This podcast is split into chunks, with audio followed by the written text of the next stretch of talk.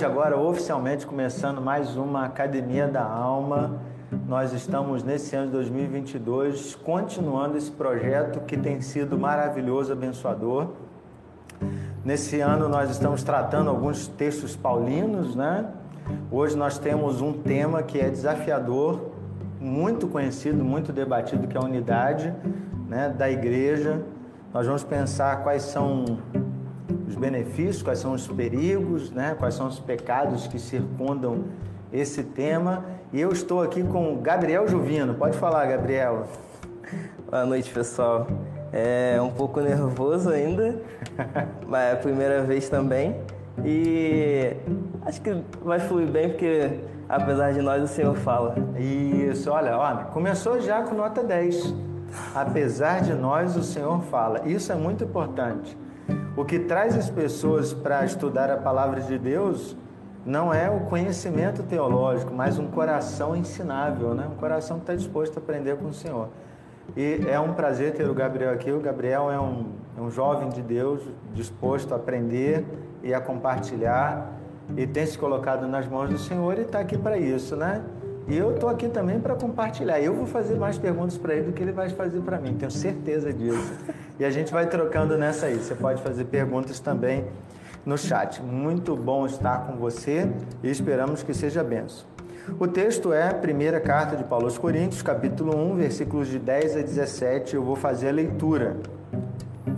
E falava eu que eu esqueci os meus olhos, meus óculos, né? Porque eles agora são os meus olhos. Mas eu vou conseguir ler pela graça de Deus. Rogo-vos, irmãos, pelo nome de nosso Senhor Jesus Cristo, que faleis todos a mesma coisa, e que não haja entre vós divisões. Antes sejais inteiramente unidos, na mesma disposição mental e no mesmo parecer. Pois a vosso respeito, meus irmãos, fui informado pelos da casa de Chloe, ou Chloé, como algumas traduções né, tem acento, de que há contendas entre vós. Refiro-me ao fato de cada um de vós dizer eu sou de Paulo, e eu de Apolo, e eu de Cefas, e eu de Cristo. Acaso Cristo está dividido? Foi Paulo crucificado em favor de vós, ou fostes porventura batizados em nome de Paulo? Dou graças a Deus, porque a nenhum de vós batizei, exceto Cristo e Gaio, para que ninguém diga que fostes batizados em meu nome. Batizei também a casa de Estéfanas Além destes, não me lembro se batizei algum outro, porque não me enviou Cristo para batizar, mas para pregar o Evangelho, não com sabedoria de palavra, para que se não anule a cruz de Cristo. Texto lindo, profundo, mantenha ele aberto aí para que. Aberto, estou falando mesmo de papel, né? Mas no digital, mantenha-se conectado aí para que a gente reflita na palavra do Senhor. Vamos orar? Gabriel, você pode orar para nós? Oremos. Pai, nós te agradecemos por esse momento, te agradecemos, te agradecemos por, pela vida de cada um que está aqui, porque o Senhor nos permite é, ler da tua palavra e aprender mais sobre o Senhor, Pai. Que o Senhor te agradecemos porque o Senhor nos, capacita, o Senhor nos usa apesar de nós, Pai. Te peço que o Senhor fale ao coração da tua igreja, Amém. que o Senhor abençoe, Pai. Que não seja nós, mas seja o Senhor. Que esse momento seja para a glória do teu nome. Nos ajude, Pai. Tira tudo que não vem de ti. Em nome de Jesus, amém. Amém. Muito bem. Então, assim, alguns textos paulinos são dirigidos a igrejas, né? E essa aqui é dirigida à igreja que está na cidade de Corinto. A cidade de Corinto, dizem alguns estudiosos, que é a cidade que tinha uma grande população no Novo Testamento. Né? O pessoal fala de população já mais de milhão. É uma cidade portuária. E por ser uma cidade portuária, é só a gente lembrar Porto do Rio de Janeiro, né? Não depois do Porto Maravilha, antes do Porto Maravilha, né? Aquele lugar que recebe muito visitante, muita gente que vem de fora, muitas culturas ali. E tem uma igreja plantada naquele lugar. O que é importante a gente pensar? A igreja de Corinto é uma igreja de pessoas reais, né? Isso aqui não é, um, não é um, uma situação hipotética. Nós estamos lidando com gente. Por que, que eu estou dizendo isso? A igreja de Corinto é igual à igreja de Tomás Coelho, não é uma igreja perfeita. Certo? Sim. Uma igreja feita de pessoas tem seus problemas, cada um com seus, né? A igreja de Corinto tinha alguns erros, a nossa tem os nossos, né? Podem ser iguais, podem ser diferentes, mas são erros. O nosso olhar precisa ser de humildade, né? Eu não posso olhar para esse texto e dizer assim, hum, sou melhor do que eles. Que feio, eles brigavam aqui por unidade, que coisa feia, né? Que coisa infantil. Isso é um olhar de superioridade. Não, eu posso também ter erros como o que eles cometeram. E isso, isso é muito importante porque a gente acaba tendo esse olhar até mesmo pelo povo de Israel. Que Sim. a gente acha que, ah, como o povo pode fazer isso? Sendo que muitas vezes a gente faz até pior que eles. Com certeza, né? Caramba, que pessoal incrédulo. Legal. Boa observação. Então, ele aborda um tema, Paulo aborda um tema aqui para a vida da igreja, que é a unidade. Então, unidade é um princípio. Quando eu falo princípio, eu falo é, é um pilar, né? É uma coisa que a gente não pode tirar. Então você está vendo aí na Academia da Alma, tem essa mesinha linda aqui, ela tem três perninhas, três pilares.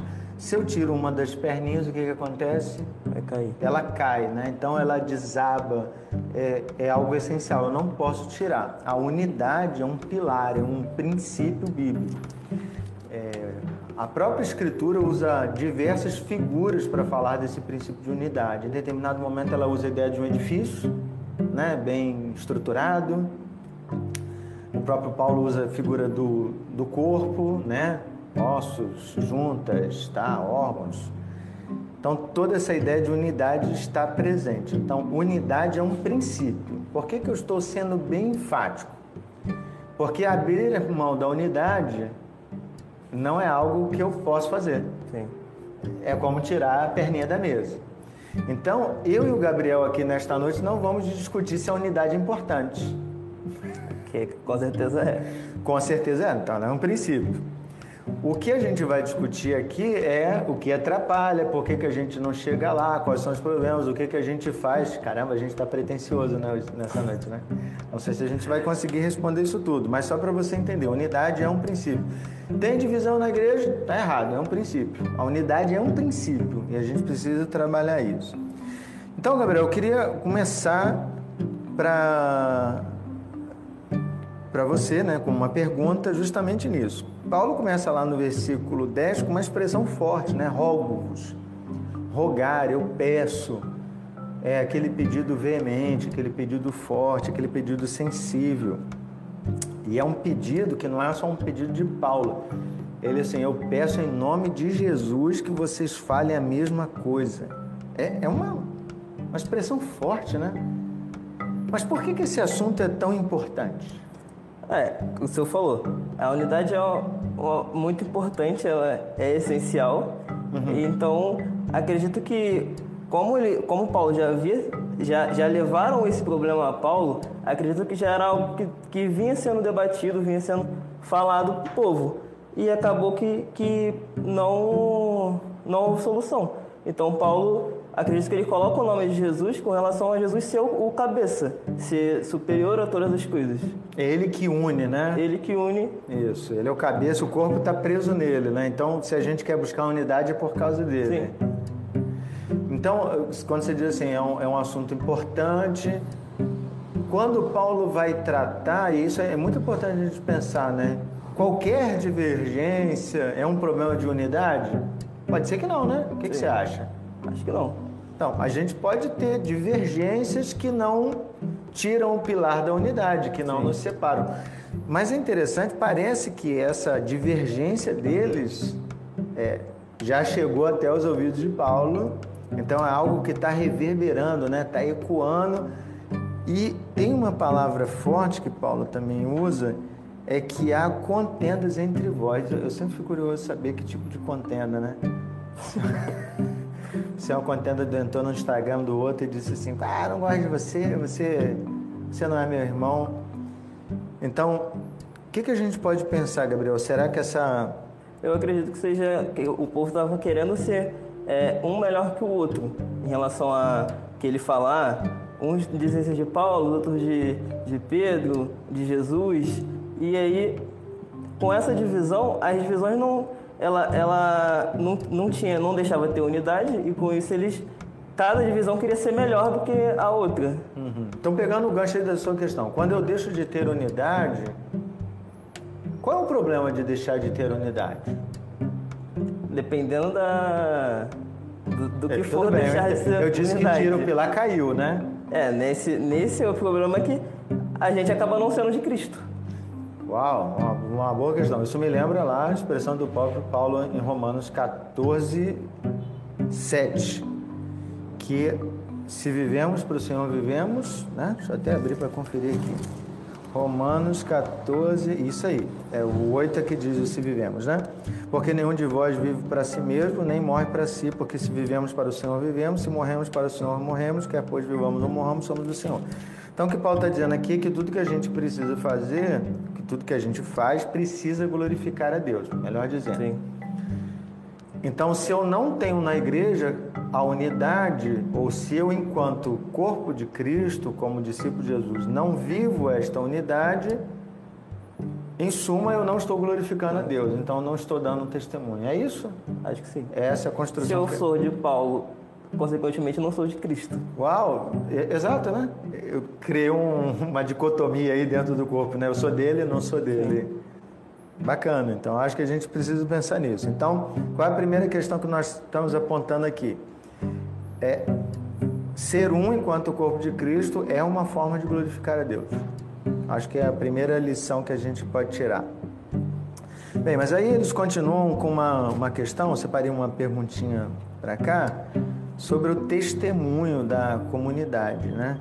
Essa comunidade está dando um testemunho complicado, eles têm uma divisão, um é de Paulo, outro de Apolo, outro de Cefas, outro de Cristo. É, e a pergunta é: é possível ter algum tipo de divisão dentro do corpo de Cristo? A gente tem que pensar igual em tudo. Ó, a pergunta é ampla. A gente precisa pensar igual em tudo. A gente pode ter divergência teológica ou doutrinária. Uau, aí entramos numa, numa seara, né? Vamos lá, vamos garimpar aí. Acredito que depende da divisão. A divisão teológica não tem como. A Bíblia é um, o texto bíblico é um, Cristo é um. Então a gente não pode ter pensamento diferente, acho que a gente leva até a, a outros problemas dentro da, da igreja. A gente pode, se eu dou o exemplo da, da é, decidir a cor da parede. Isso a gente pode ter, pode ter uma divisão entre se quer vermelha ou amarela. Mas a gente não pode ler o texto bíblico e, entender, e ver duas, duas coisas do texto bíblico. Você tem quantos anos, Gabriel? Essa pergunta não, não pensei não. Quantos anos você tem? 24. Ó, com 24 anos o Gabriel falou uma, uma expressão muito forte, né? Sei se eu vou conseguir repetir a frase dele com igualzinho ele falou, mas não é possível ter, em suma é isso, né? Não é possível ter duas leituras do texto bíblico. E Isso me fez lembrar de uma quando eu estava lá no seminário, já tem tempo, hein? Estava lá no seminário, numa das aulas de hermenêutica. Hermenêutica é a disciplina que estuda a interpretação do texto bíblico. E me veio à memória agora, quando você está falando, a fala do meu professor. É, o texto bíblico ele tem uma única mensagem. É importante você ouvir isso com bastante atenção. Só há uma mensagem no texto bíblico. Não, não existem duas, nem três, nem quatro, nem cinco. Uau! Mas então como é que os pregadores pegam mensagens diferentes no mesmo texto? Bem, o que eles estão fazendo são aplicações a partir da mesma mensagem. Então, a mensagem é única, ela não muda. Mas as aplicações, eu posso fazer aplicação de um texto para criança, para adolescente, para casais, são aplicações diferentes de um mesmo texto. Então, eu posso me deter numa palavra e fazer uma aplicação diferente, mas eu não vou conseguir mudar o contexto. Então, olha, o Gabriel, sendo um jovem, ele, ele fala uma frase que expressa uma maturidade que não é a nossa realidade, Gabriel. Certo? O que mais existe por aí é divisão teológica, divisão doutrinária. As pessoas leem o texto, ela encontra um negócio, ela prega sobre. Eu lembro do camarada que foi num programa de televisão uma vez, ele, e ele estava, ele era casado, né, pastor, e ele estava cometendo adultério com, com uma mulher. O, o jornalista perguntou por que ele estava fazendo isso, e ele disse que a Bíblia em Oséias, né? Deus tinha falado para ele, vai lá e adultera com a mulher. Ele só esqueceu que tinha um, um acento lá, né? Com a mulher adúltera. adúltera. Aí quando o jornalista leu o texto para ele, ele ficou assim, uau, assim, descobriu que estava fazendo bobagem há muito tempo. Então, as pessoas têm várias leituras do texto bíblico. Tá, se não pode, como é que isso acontece? Por que acontece? Ou como acontece? Onde a gente está errando aí? É que seja pecado, né? Gosto do Gabriel que ele é sintético. Ele falou, é um pecado e largou para você aí, ó. Desarma a bomba agora. Tá, como é que é a questão do pecado? O pecado é o responsável total disso tudo? Ou a condição de sermos pecadores? Sim, isso. Isso foi o que eu quis dizer. Né, o pecado que habita em nós não é, por nós a gente vai ler e vai entender várias coisas. Uhum. Agora, quando a gente se coloca é, vontade de fazer isso, é, glorificando a Deus e querendo aprender dele, ele fala aos nossos corações e isso é, a gente vai ter aplicações diferentes, mas a Bíblia fala somente sobre Cristo. Do início ao fim, a Bíblia é sobre Cristo, é, é, é sobre é, nós nos arrependermos e Cristo que virá e, nos levará com Ele. Então, é, o pecado ele faz a gente acabar tendo é, lendo e tendo divergências na leitura. Uhum. O, o, pecado nesse momento é minha falta de óculos, né? Eu não consigo ler direito as coisas. Não, é isso mesmo. O, o pecado provoca um embaçamento da visão, né? Ou uma. É, ele faz a nossa visão ficar desfocada, errada, não centrada em Cristo. E é muito importante a gente pensar disso. Naturalmente, a nossa tendência é separar. Sim. Sim? Então, quando eu escuto alguma coisa que é polêmica, vamos pensar assim, vamos pensar na vida da igreja. Estou falando que Corinto é uma igreja de pessoas reais, né? Então, imagine assim, o irmãozinho domingo soltou na aula da escola dominical. Eu sou pró isso, não vou falar nenhum pró para não criar divisão. Mas se alguém levantar a bandeira de eu sou pró qualquer coisa, o que, que acontece naturalmente?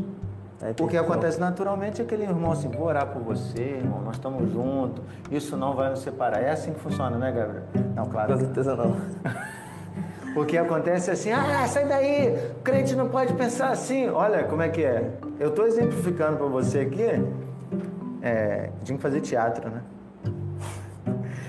Encenando para você perceber. A nossa tendência natural é dizer eu sou contra, eu não concordo com você, você caminha para lá, eu caminho para cá. Precisa estar tá claro que o pecado que está em mim é que me joga contra o meu irmão. Eu não estou falando que a opinião do irmão está certa. Mas se eu tenho um pilar da unidade, eu vou tratar esse problema com meu irmão, entendendo que mesmo que eu tenha que ter 375 encontros com ele para ajudá-lo nessa divergência de opinião, eu não vou me separar dele. Sim. É isso que acontece na igreja? Não. O que acontece, Gabriel, na igreja? Não, exatamente o contrário, né? A gente acaba se dividindo mais ainda. Você, você tem 24 anos. Você já teve experiência de ver essa divisão? Ah, já, né? Olha que coisa, hein? Ele deveria dizer agora assim, não, jamais, pô nunca vi isso, mas a gente vê isso, isso é natural. Presta atenção, meu irmão. É, essa questão da unidade é um assunto tão sério que a gente precisa tratar isso de frente mesmo. Isso até levou a questão política, social, mas até na igreja mesmo. A gente, como calvinista ou como presbiteriano, a gente ouve muito isso, né? Ah, a igreja é fria, ah, é, robô, todas essas coisas teológicas. E tem divisão, muita divisão nisso. Da mesma forma que muitos calvinistas fazem contas. É, eu, eu tenho irmãos de, de irmãos que eu falo assim, todos são meus irmãos, né? Que estão em qualquer comunidade que professe Cristo Jesus, são meus irmãos. Nós somos unidos por Cristo. Mas quando eu falo irmãos, eu falo de gente próxima a mim, que estão em comunidades pentecostais, tal. E muitas vezes eles expressaram assim de, poxa, eu fico ofendido quando alguém me chama de penteca. E eu entendi isso, isso é uma ofensa que provoca o quê? Separação. A gente deveria ter muito cuidado quando usa determinadas expressões mesmo, porque elas não unem, elas afastam. Então eu tenho que ter muito cuidado com a minha fala. Aquele irmão pensa diferente de mim, eu entendo que ele precisa ser corrigido. E assim, quando é que eu preciso corrigir um irmão, né? Vamos falar disso, Gabriel. É possível ter pensamentos diferentes, mas que não precisem ser corrigidos? Ah, eu acredito que sim. Quais pensamentos, por exemplo? Até o exemplo do batismo. Às vezes é, na igreja batista batiza de um jeito e na presbiteriana de outro. Mas quando um batista vem para a presbiteriana, ele não é rebatizado. Então, sinal que a igreja presbiteriana ela aceita aquela forma de batismo, apesar de não batizar daquela forma. Sim, achei um exemplo ótimo, né? Mesmo discordando, não invalida. Sim. Isso. Bem. Até porque o, o batismo ele não, não implica a nossa salvação. Beleza, achei, achei um bom exemplo. Vamos pegar esse exemplo aí. A gente pode ter divergência de opinião também porque somos pessoas diferentes, né? Nós temos personalidades diferentes. Sim. Eu sou muito mais falante que você. Muito mais. Foi um elogio isso, irmãos. É... Ou não. Pô, que é isso, Gabriel? É... Então, nós podemos pensar diferente da cor de uma parede, podemos pensar diferente sobre é, como é que eu corrijo meu filho se eu ponho de castigo, se eu dou uma chinelada, se eu boto para conversar, cantinho do pensamento. Mas essas coisas, por mais que a gente pense diferente, não pode nos separar. Tem um princípio regulador, e esse princípio regulador é o quê? Cristo. É Cristo por meio da sua palavra, né? Então a gente tem ali a palavra orientando a gente, e essa palavra que vai nos é, fazer caminhar de forma é, como o corpo de Cristo, né? em unidade. Muito bem, eu estou falando aqui. Se tiver alguma pergunta, manda bala. Hein? Tem uma pergunta aqui. Isso, mande aí então. É, no início, Paulo lhes dou graças a Deus que não, que não batizei nenhum de vocês, exceto alguns nomes. E ele cita alguns. E a minha pergunta é: o que Paulo quer dizer ao se orgulhar de não ter batizado ninguém, a não ser essas pessoas que ele cita? Vamos pensar algumas coisas antes. Então, a unidade é um pilar. Paulo sabe de uma divisão dentro da igreja, essa coisa de eu sou de um, sou de outro. E quando ele se posiciona disso, é, eu acho que é uma coisa que a gente precisa pensar agora, que é o quanto eu participo desse processo de divisão ou desse processo de falta de unidade. Existem duas formas de eu participar dessa coisa ruim que é destruir a unidade da igreja. A primeira delas é me omitindo. Sim. E é muitas vezes o que muita gente faz e acha que tá tudo certo. Ela acha que se omitindo ela está zelando pela unidade. Exatamente. Só que quando ela se omite, ela permite que o irmão continue no continue erro. No erro.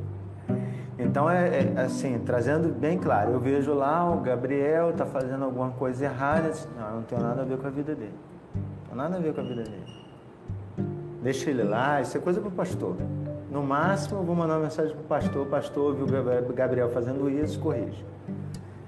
Então a omissão é um problema. Toda vez que a gente vê um irmão fazendo algo que está errado e a gente não vai na direção dele, essa omissão tem um preço alto, que é a divisão. Mas eu acho que Paulo aqui está falando da outra questão, né? É a minha contribuição. É, a omissão é passivo, a minha contribuição é ativa. O quanto eu contribuo para a divisão. É o irmãozinho que lança álcool na discussão, né? Tá pegando fogo, ele vai lá e. Ai, gente, só para pimentar essa discussão. É. Na minha visão, então, Gabriel, o problema é é esse, né? A gente erra por omissão ou pela contribuição. Paulo está dizendo assim, ó, dou graças a Deus que eu não batizei ninguém, porque essa confusão não foi eu que criei. Entendeu? Vocês estão criando essa confusão aí, essa confusão é de vocês, eu não estou alimentando essa essa divisão. Isso é muito importante. Às vezes a gente pode estar tá alimentando sim uma divisão e a gente precisa tomar cuidado nisso. Alimentando pela minha omissão ou alimentando pela minha Contribuição. Respondi? Sim, e, é, e é, também mostrou o quanto é importante o nosso testemunho, né? A gente falou no início sobre testemunho e agora falamos de novo sobre testemunho. É, cara, a gente fala de testemunho assim, testemunho no mundo evangélico hoje é aquela coisa que a pessoa vai falar na frente, né, da, hum. é, da conversão, que Jesus tocou tal. Eu já ouvi vários testemunhos, né, alguns assim, muito impactantes, outros que eu ficava assim sem entender muito bem o que, que se queria dizer. Mas eu acho que essa mensagem de sermos um, num só pensamento, me vem à cabeça Atos, né? Eu não sei se é isso que você pensa, mas puxa, me vem aquela ideia de Atos, né? Da multidão dos que creram, era um só coração, uma só alma. Cara, o pessoal de fora olhava aquilo e dizia assim: Eu quero parecer com aquele povo ali, aquele povo magnífico. Mas há um erro que a gente precisa evitar nessa leitura. Não significa que não tinha pecados dentro dessa comunidade, Sim, né? Porque em Atos 4, a gente ouve, a partir do 32, a gente ouve ali que da multidão dos que creram um coração e alma, e em Atos 5 a gente conhece Ananias e Safira, que não pensavam nada como a comunidade, né? Estavam ali roubando. Sim. Só que, de forma geral, essa comunidade dava um exemplo maravilhoso, um testemunho. Então, acho que é isso coletivamente a gente precisa dar esse testemunho. Só que individualmente a gente também precisa trabalhar esse testemunho, mas também a gente não pode perder a perspectiva da nossa individualidade. Nós somos diferentes. Então, além do nosso pecado nos empurrar para essa divisão, nós somos, enquanto pessoas, diferentes uns dos outros, né? A forma de ver o mundo, a nossa herança familiar, nossos sentimentos, a forma como tratamos nossas emoções, pá, pá, pá, pá, tudo isso nos torna pessoas muito diferentes. Só que se eu tenho a unidade como um princípio, mesmo sendo uma pessoa muito diferente do Gabriel, de personalidade, de herança familiar, a palavra me empurra a sempre ficar perto de você. Sim. Sociologicamente, eu vou ser sempre empurrado a, a procurar quem parece comigo. Mas a, a palavra me instrui assim, sente com o Gabriel, né? é, converse com ele. Então, isso é um testemunho. Eu acredito que esse testemunho é um alvo, né? É um objetivo que a gente precisa lutar o tempo todo e esse testemunho é o testemunho da unidade. A gente tem o, o papel né, de manter a unidade e a paz entre os irmãos. E essa é uma questão essencial. É, assim, a unidade não chega pronta. Eu não posso entender que, como igreja, eu vou ser um falando o que eu quero, o que eu penso, vivendo a minha opinião. Não, eu tenho um papel de lutar por essa unidade. Então, muitas vezes eu tenho que silenciar as minhas opiniões quando elas não são bíblicas. Então, eu vou me calar porque eu quero preservar a unidade, eu, eu, preciso lutar por essa unidade, por essa paz. E quando eu vejo que o meu irmãozinho fala uma coisa que não é só contrária à minha opinião, é contrária à palavra, eu, por causa da luta pela unidade, eu vou na direção dele. Então, é sim um esforço que a gente precisa fazer. É, a gente ora pela unidade, ok. Deus é que muda os corações das pessoas, tem gente que não quer viver junto. Só que eu também tenho o meu papel de ir na direção do meu irmão. Quantas vezes Jesus falou sobre isso, né? Se você, se você tem alguma coisa contra o seu irmão, em vez de entregar a oferta ali no altar, você deixa, vai, resolve, depois você volta para entregar a sua oferta. Então, o que, que Jesus está dizendo? Tem um princípio que você não pode, né? Eu não posso seguir a vida como se nada tivesse acontecendo. Isso, como se nada tivesse acontecendo. Então, eu acredito mesmo que é algo para lutar, Respondi? Respondeu. Beleza. Olhando a hora aqui, nós já estamos caminhando para o final. Ano, ano, passado a gente tinha os milagres de Jesus, o que aprendemos com ele. É, acho que eu vou repetir essa frase aqui, ó. O que aprendemos hoje, Gabriel? O que, que você poderia dar um resumo assim do que, que mais falou para você? Enquanto isso, pessoal tem pergunta aí? Não? Beleza. É, a gente aprendeu que a gente apesar de ser diferente, pecador, a gente precisa correr e buscar essa unidade com os nossos irmãos em Cristo e em amor. Porque é, o Senhor falou uma coisa interessante. às vezes a gente acaba é, trazendo mais divergência porque a gente coloca pensamentos nossos e não bíblicos. Hum. Muitas vezes a gente é, quer discutir, quer ser superior, como talvez o povo fosse, é, mas a gente não olha para a Bíblia, não olha para Cristo e não pede orientação a Ele para como agir de acordo com aquela situação. É, esse, texto, esse texto me lembra muito Efésios 4, que Paulo fala sobre a gente é, buscar a, a, a, unidade no Espírito. E, e Cristo também é, cita essa unidade quando ele ora por nós. É, João 17. Dizendo que, que a gente seja um como ele é, é um com Deus. Então, essa unidade ela já existe. A gente precisa buscar aperfeiçoar essa unidade. Ó, resumão então aqui, ó. A unidade já existe, né? Ela é trinitária. Sim. O Pai, o Filho e o Espírito são um. Essa unidade é transmitida para a igreja porque a igreja está fundamentada Sim. na Trindade, né? Então, assim, a Trindade, a, a unidade eu não posso abrir mão dela. Porque se eu abro mão, eu abro mão desse princípio trinitário aqui, não ó. Não tá em Cristo mais. Bacana demais. O que fica para mim é sempre essa questão: qual é o meu papel nisso tudo, né? É, aí eu vou falar em termos de experiência, nunca leve em tom de desabafo, não, não, não é uma queixa, mas eu, eu acho que a gente vive um tempo de muita omissão. Sim. As pessoas não se importam mais com os erros dos outros, elas, elas tratam isso institucionalmente. E, e eu vejo que isso é uma perda enorme. É, Paulo viu tudo aquilo e podia ter ficado calado. Podia. Mas para quem está em Cristo, isso não é uma possibilidade. Eu não posso ver a unidade do corpo de Cristo se esvaindo e me silenciar diante disso. Então, meu irmão, assim, a lição desta noite é ser um como igreja não é um plus. Uau, Tomás Coelho, eles são um. Não, não. Se nós não somos, a gente tem que lutar. Você é obrigação ser Isso, é obrigação, né? Ele foi bem mais duro que eu. Ele disse assim: você precisa lutar por isso. Ele mandou logo na lata. É isso mesmo, é nossa obrigação mesmo. A gente tem que lutar por isso. Então, é, se você vê situações em que há divisão, em que há separação, em que o irmão está ficando de lado, em que há divisão de opinião, lute. Lute para que haja unidade. Amém? Amém. Bem, foi muito bom ter você aqui nessa Academia da Alma nesta noite. Tem algum pedido de oração? Não? Muito bem. Espero que estejam todos vivos aí do outro lado, né? Todo mundo bem. Bem, chegamos ao final aqui. Foi muito bom estar com você. É, é esse bate-papo aqui sempre enriquecedor. E espero que você tenha sido abençoado também com, com este bate-papo. Você pode ouvir né, as outras academias da alma, tanto no nosso canal no YouTube, como o canal de podcast e outras plataformas aí, né, de, de podcast, de, de mídias sociais também. A gente está aí colocando nas redes sociais para que tenha o maior alcance possível para a propagação do Evangelho de Cristo Jesus.